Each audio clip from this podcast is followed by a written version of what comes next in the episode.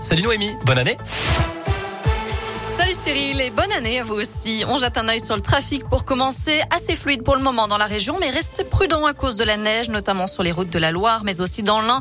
Les flocons sont tombés dans le Haut-Budget et le Val-Romé. Les chaussées sont donc glissantes. À la une, la police lance une grenade lacrymogène dans la chambre de sa fille. Une mère de famille lyonnaise porte plainte. Un accident s'est produit samedi lors de la manif anti-passe vaccinale à Lyon.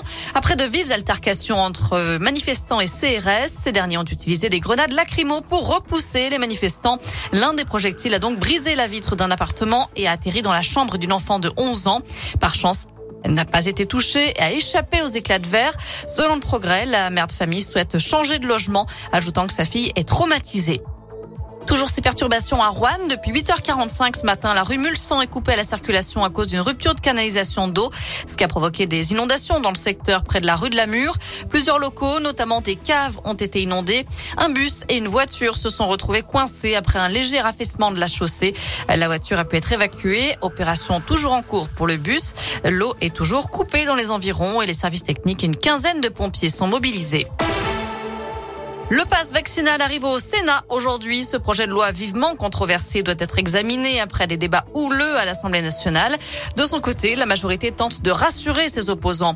On n'entend pas faire du pass vaccinal une mesure permanente, a déclaré ce matin Christophe Castaner, le président du groupe La République en marche à l'Assemblée nationale. Ce matin, Jean-Michel Blanquer, le ministre de l'Éducation, a annoncé 11 millions d'autotests supplémentaires et 1300 équivalents temps plein pour aider les directeurs d'école au bord du burn-out. Une grève des enseignants est prévue jeudi à l'appel des syndicats de profs et des inspecteurs d'académie dans le public comme dans le privé. Dans le reste de l'actu, trois fois plus de migrants secourus au large de Calais et pris en charge par l'État en 2021. Une année record en termes de tentatives de traversée clandestine de la Manche, d'après l'Office français de l'immigration et de l'intégration.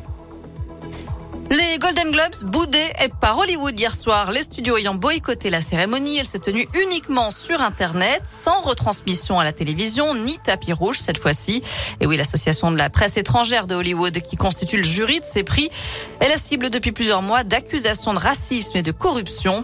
Du côté des lauréats, les principaux prix ont été remportés par West Side Story, le remake de Steven Spielberg, et de Power of the Dog, le western de Jane Campion.